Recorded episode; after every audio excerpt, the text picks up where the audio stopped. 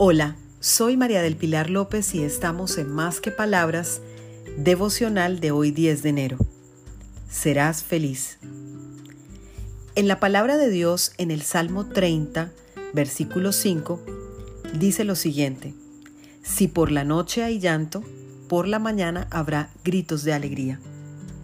No importa si hoy estás llorando por algo que perdiste, un proyecto que no se dio, un viaje que no pudo ser, esa universidad a la que no pudiste entrar, un matrimonio que no funcionó.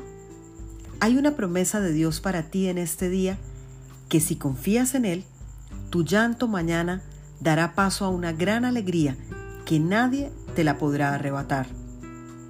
Si las circunstancias hoy no son las mejores, despreocúpate. Dios ya tiene mejores planes para ti que te harán sonreír y rebosar de felicidad. Feliz día para todos, para que conversemos más que palabras.